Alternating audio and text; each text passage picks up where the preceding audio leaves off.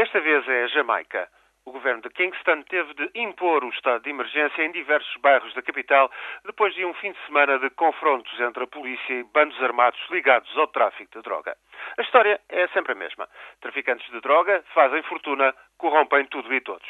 Os gangues substituem-se a um Estado incapaz de prover às necessidades de boa parte da população e, sobretudo, um Estado incapaz de assegurar padrões mínimos de segurança. O poder dos gangues usurpa mesmo as funções do Estado. A certa altura, a impunidade acelera para níveis insustentáveis o tráfico para o maior mercado de consumidores de droga do mundo os Estados Unidos. Washington exige então medidas de força e a extradição de uns quantos cabecilhas. Na Ilha das Caraíbas, o maior gangue é liderado por um homem de 42 anos que dá pelo nome de Dudu Coke. A justiça norte-americana acusa-o de tráfico de marihuana, crack, cocaína e armas. Exigiu a sua extradição em agosto.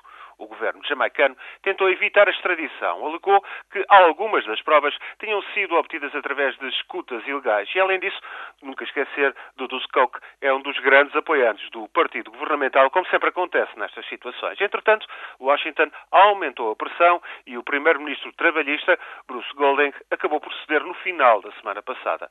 Só que à ameaça de detenção por parte do governo seguiram-se ataques em força contra as quadras barricadas na rua da capital.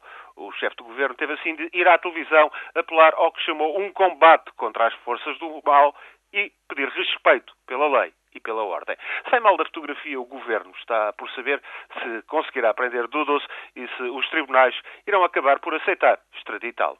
É que Dudos é um padrinho ao estilo jamaicano e herdou o negócio que o pai fez prosperar a partir dos anos 80. É altamente popular nos bairros de Kingston que controla e os negócios que patrocina são o sustento de muitos, do pé descalço ao político com assento no Parlamento e no Senado.